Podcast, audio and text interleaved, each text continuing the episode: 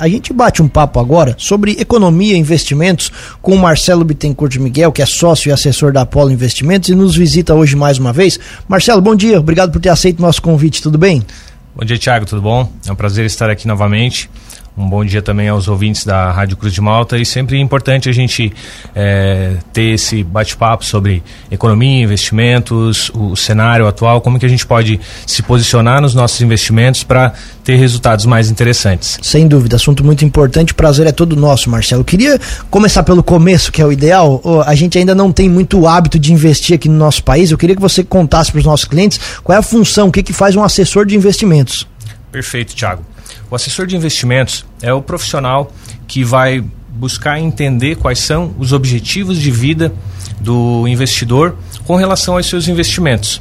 Né? Por exemplo, é, você quer fazer um planejamento para sua aposentadoria, para ter uma, uma renda na sua aposentadoria para complementar a aposentadoria. Ou é, você tem objetivos de viagens a, ao longo do, do tempo e você quer se organizar para ter o recurso disponível para esses é, projetos. Né? Então, o assessor ele vai buscar é, trazer alternativas que estejam alinhadas ao perfil do investidor, porque a gente precisa respeitar o perfil de cada investidor. A gente tem o, o investidor mais conservador e aquele mais arrojado. Então, a gente busca entender esse perfil é, e alinhar todos os investimentos do, do cliente para que os objetivos dele de vida sejam alcançados. Hoje no nosso país, qual é o diagnóstico, qual é o, o, o, o, parecer sobre investimentos com relação à família tradicional? Eu imagino que a gente não tenha muito esse hábito aqui, até por questão dos tempos de hiperinflação, o pessoal é,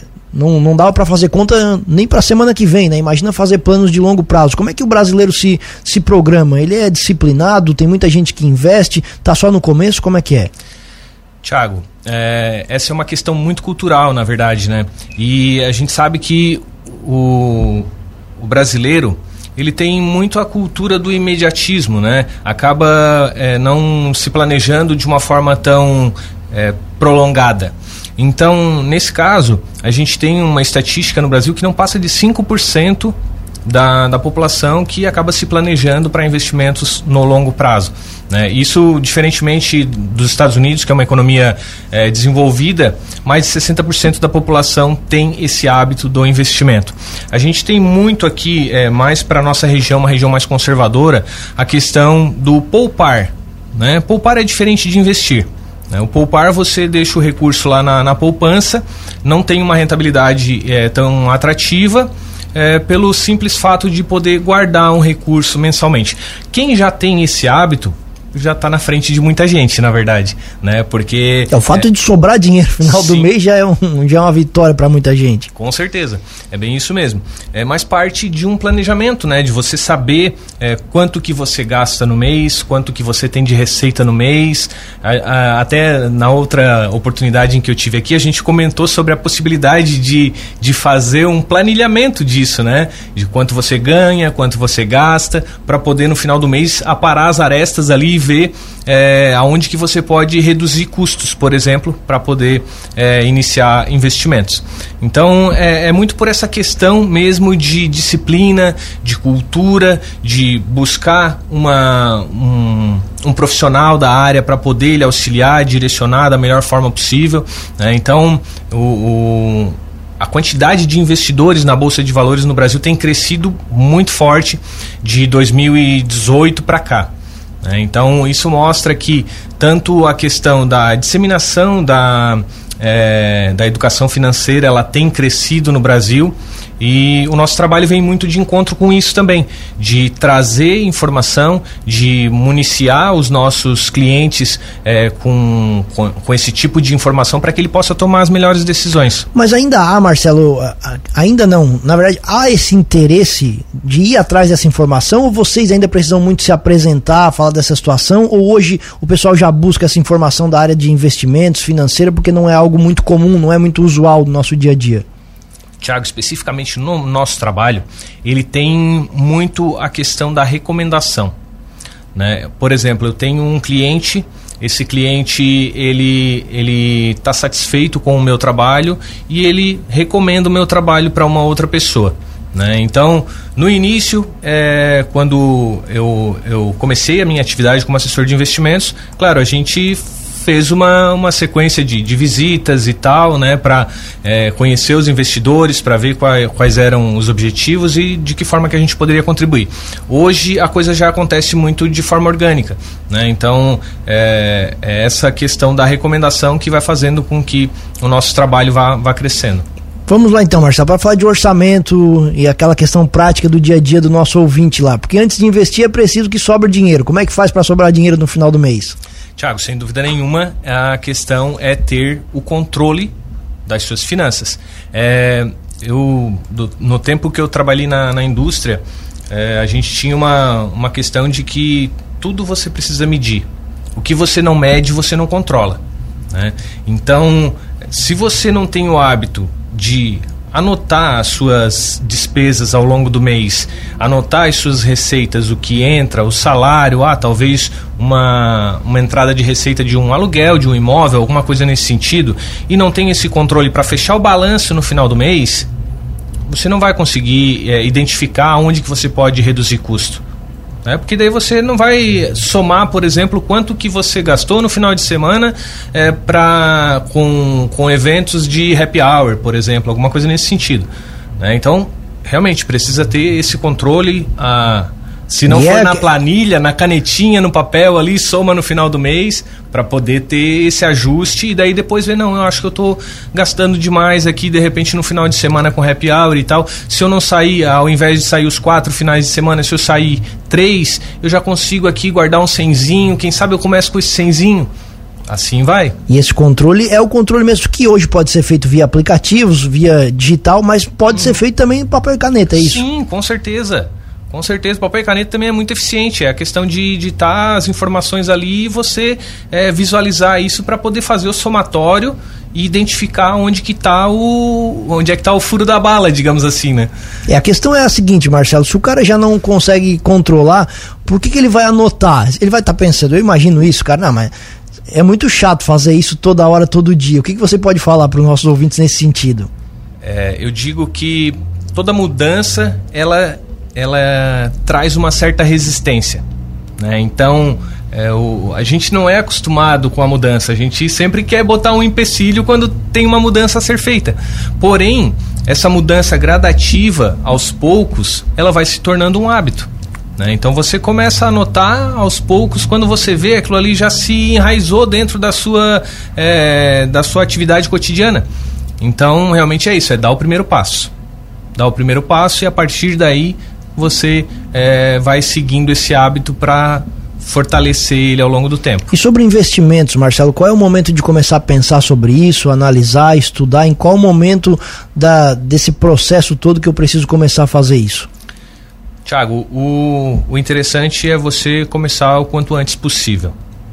É, investimentos, ele tem algumas características e variáveis que fazem com que o seu resultado ele seja exponencial realmente. E o fator principal dentro dos investimentos é o tempo.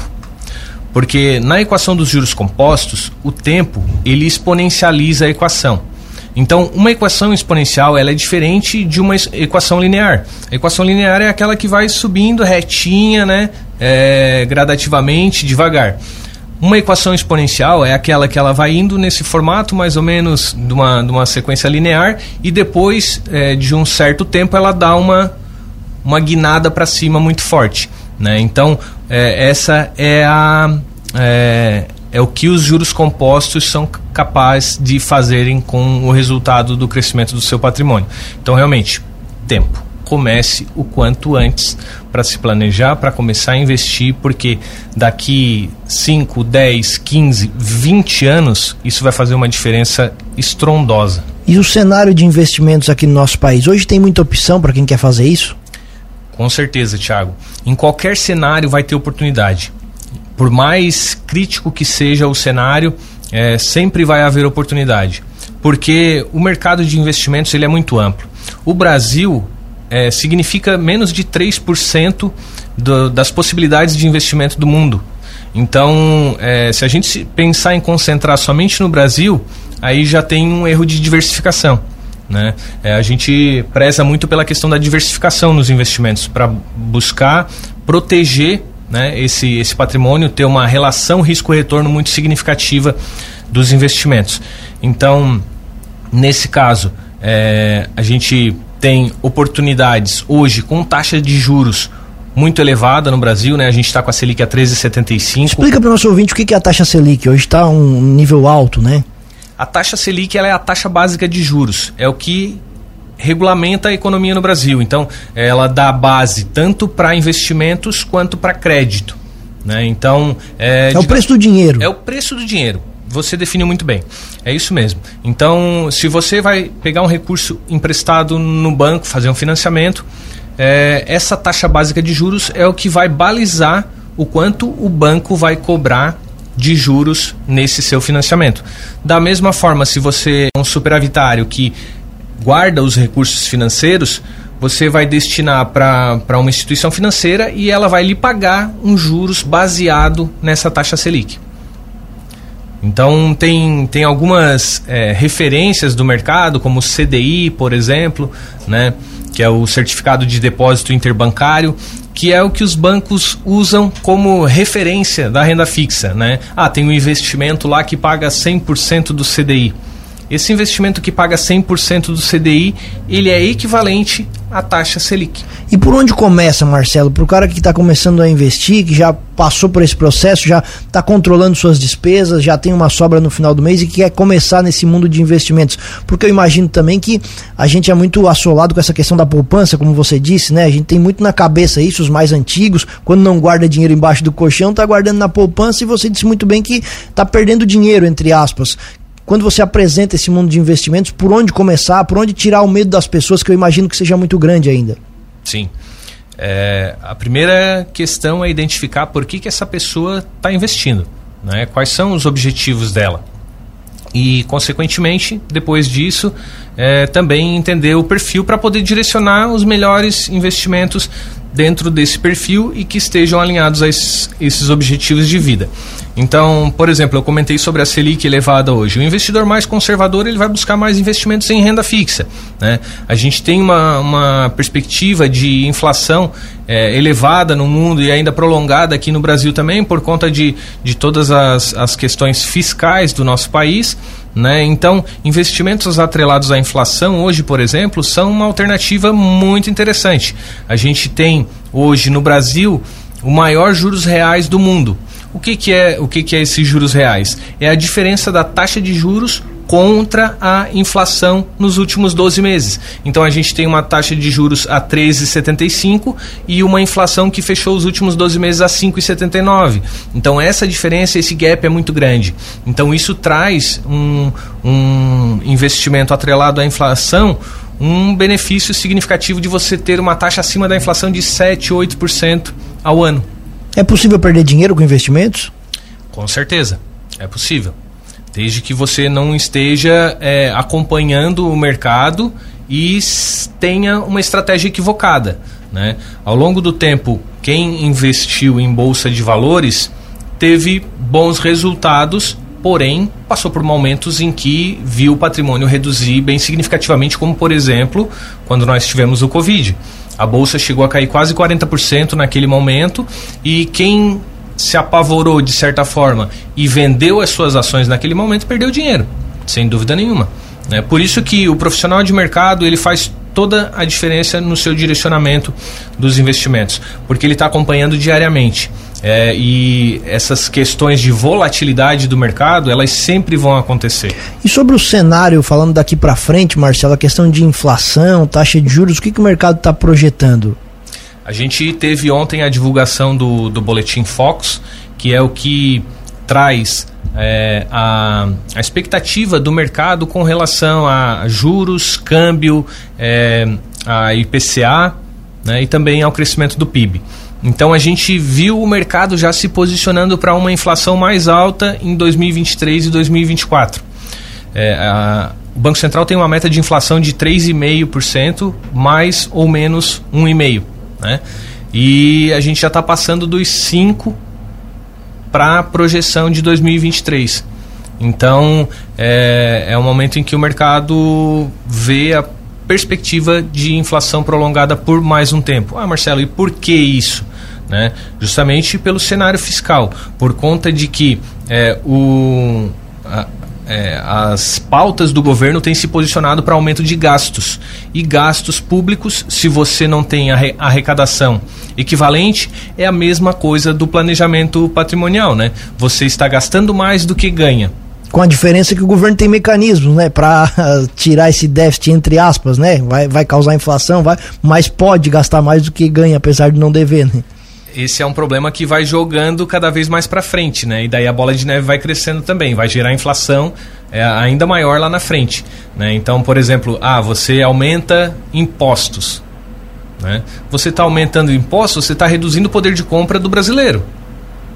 Então isso é de certa forma prejudicial para a economia e vai, sem dúvida nenhuma, gerar inflação. É, então, é, esses... Imprimir dinheiro também, né? Vai trazer inflação, sim, vai diminuir sim. o poder de compra. Uhum. Você coloca mais dinheiro para circular no mercado. Né? É a lei da oferta e da demanda. Se tem uma, uma demanda maior né, e não tem oferta suficiente para isso, vai ter uma equalização do preço ali. Né? E Marcelo, voltando sobre a questão de perder dinheiro com investimentos, a gente está tendo esse caso aí que está ganhando o destaque da, das americanas, né? O que, que dá para tirar de exemplo sobre isso para quem tem a intenção de entrar nesse mercado de investimentos? Ótima pergunta. É, esse é, cenário da, das lojas americanas tomou uma proporção bem significativa, né? Porque se, se for avaliar pelo ponto de vista de balanço das, da empresa, até então a empresa tinha um balanço muito interessante. Né? Era uma, uma empresa de classificação de risco é, a níveis do, dos melhores níveis de governança do, do Brasil, por exemplo. Porém, a gente teve inconsistências nesse balanço que trouxeram esse resultado de, um, de uma dívida da empresa que inicialmente foi pontuada como 20 bilhões e agora já passa de 40 bilhões. Né? Então, é, sendo considerada até uma possível fraude no mercado financeiro. Então, essa questão é, uma, é uma, um sinal de alerta de que você precisa cada vez mais estar inteirado sobre os seus investimentos, buscar conhecer é, na vírgula mesmo o fundamento de cada empresa que você investe. E claro que esse caso da, da Americanas, muitos gestores profissionais estavam posicionados na empresa porque ela tinha os balanços sólidos. Né? Então, é, nesse, nessa questão, era muito difícil realmente de poder identificar com antecedência. Né? Então, você ter a diversificação dos investimentos, colocar mesmo num evento desse, você está protegido, porque você não, não perde uma parte significativa do seu patrimônio. Então, mais uma vez, a diversificação é o controle de risco de uma carteira de investimentos. Não adianta você ter exposição de 50% em um único ativo 50% do seu patrimônio e de repente aquele ativo é aquele que toma um, uma, é, um revés num momento difícil do mercado. Outra questão que está muito atual também, Marcelo, são as declarações do nosso presidente Lula, né? Que volta e meia, quando ele fala alguma coisa, o pessoal vê na economia, na Bolsa de Valores, a Bolsa de Valores é, derrete, o dólar sobe. Por que, que isso acontece? Até teve um tempo atrás que o Lula disse que o mercado é insensível, algo nesse sentido aí. Explica pra gente o que, que é isso. Então, as, as definições políticas, elas, elas influenciam diretamente na economia. Né? Como a gente comentou, as questões fiscais do, do país são decisões políticas. Né? E elas vão trazer, resu é, vão trazer resultados para a economia. O governo tem se posicionado muito por conta de é, ser contra o teto de gastos, que é um, um, limite fiscal, digamos assim, né? Ele se posicionou também contra a independência do Banco Central, que isso em países desenvolvidos é fundamental e o Brasil teve esse grande avanço de, de colocar o Banco Central de forma independente. Por que, que isso é importante? Porque o governo não vai ter interferência dentro do Banco Central para poder baixar ou subir taxa de juros, que é o que o governo atual está entendendo que a taxa de juros está muito elevada e que poderia baixar essa taxa de juros para então é, ter um, uma liberação de crédito mais facilitada no mercado. Porém, a gente está com um cenário ainda de inflação instável. Né? Então, essa, essa questão da, da possibilidade de o governo intervir, a gente tem exemplos aí que foram bem negativos, né? A gente pode pegar é, a, a, própria Argentina, a Turquia, né? Que o, o governo da Turquia, por exemplo, ele é, trocou o, o presidente do Banco Central por várias vezes porque os presidentes não estavam alinhados à questão que ele tinha de baixar os juros. No final o resultado é sempre o mesmo, né? A gente sabe qual é o resultado disso, mas continua insistindo em fazer besteiras. Moeda única com a Argentina é um bom negócio? Tiago, essa é uma questão bem bem difícil de, de explanar até. Tá? Porque se a gente for pegar, por exemplo, o bloco europeu, a zona do euro, são economias muito semelhantes. Né? São países bem desenvolvidos, é, que têm uma, uma cultura muito próxima e que também têm um alinhamento econômico. Na questão do Brasil e Argentina, ou mesmo do bloco da América do Sul, a gente tem uma disparidade muito grande com relação à, à inflação, com relação a juros, e isso, sem dúvida nenhuma, vai ser uma questão bem complicada de poder alinhar. Está né? é, tá sendo estudado, como foi colocado. Eu acredito que leva um tempo bem significativo para que isso possa vir ser colocado em prática. Então, eu nesse momento acredito que isso não é viável e que é, pode não acontecer. É tipo né? fazer uma seleção com os jogadores do Vasco e do Real Madrid. Juntar os dois, né? Só vai da gente boa, de um lado. Boa analogia, Thiago. E você é vascaíno? É? E você é vascaíno? Não, não. Flamenguista? Sou São Paulino. dá, no, dá no mesmo, então. É mais ou menos pegar dois times, um muito ruim e um muito bom, e querer juntar para ver o que, isso, que dá. Isso mesmo. Será que isso vinga? Como eu comentei, Thiago, eu acredito que não. Tá? Eu posso estar errado e, e lá na frente a gente comentar sobre o, o ocorrido, mas é, do ponto de vista dessa disparidade econômica. Para nós acredito... teríamos muito mais problemas no caso. Sim, sim. Marcelo, falando da Apollo, né, especificamente, você também estão trazendo uma novidade para a região que é o financiamento imobiliário. Conta para a gente o que, que é isso. Legal, Juliano, muito obrigado pela, pela pergunta. É, a gente, além de trabalhar é, na parte de investimentos, nós também temos a, a possibilidade de atender o cliente de uma forma 360. 360 graus, né? De em qualquer operação no mercado financeiro, operação de crédito, operação de câmbio. Nós temos trabalhado muito forte recentemente é, com essa questão do risco é, Brasil, com a, o direcionamento para investimentos internacionais, por exemplo. Hoje a Apollo Investimentos é, é um grupo econômico, não é somente um um escritório de assessoria de investimentos, onde nós temos uma holding controladora da empresa e cinco empresas embaixo do guarda-chuva dessa holding, que são a Apollo Investimentos, a Apollo Brasil Consultoria, é, que trabalha com a parte de seguros e previdência privada. Nós temos uma gestora de recursos, temos também a Broker, que é uma empresa que é, faz todo o, o, padrão tecnológico da, da Apollo e nós temos um Family Office que é o que destina aí investimentos internacionais. E dentro dessa estrutura global da Apollo, nós temos vários parceiros e atualmente a gente tem uma parceria com a WIS, que é uma empresa listada em bolsa também, que ela atende a essa necessidade do financiamento imobiliário. Então, é, é uma equipe com mais de 40 anos no mercado que é focada, tem know-how nessa, nessa atividade e que pode, é, dentro da, das suas é, possibilidades, né, atuar com Caixa Econômica, com Bradesco, com Itaú, com vários bancos. Então, ela traz, de certa forma, uma cotação do mercado para o cliente com várias instituições. E daí o cliente avalia qual é a, a situação mais condizente com a sua realidade. Então, nesse caso, a, a parte do financiamento imobiliário, a gente está com essa novidade que realmente é, é bem interessante e a gente pode estar tá auxiliando aí também nesse sentido. Perfeito. Marcelo, queremos agradecer a tua presença aqui mais uma vez, um bate-papo sempre muito legal. Deixa o seu contato aí pra gente e agradecemos. Ficamos aqui já o convite para uma próxima oportunidade, mais uma vez voltar para o assunto. Legal, Thiago. Eu agradeço também pela, pela oportunidade. É sempre um prazer estar aqui com vocês. Me coloco à disposição é, e quem tiver interesse sobre investimentos, sobre outras operações do mercado financeiro também, pode seguir é, o meu Instagram, Marcelo Bittencourt Miguel, e também o Instagram da Apollo Investimentos. E coloco o meu contato à disposição também, 99649 1330. Perfeito. Um abraço, Marcelo. Um abraço, muito obrigado.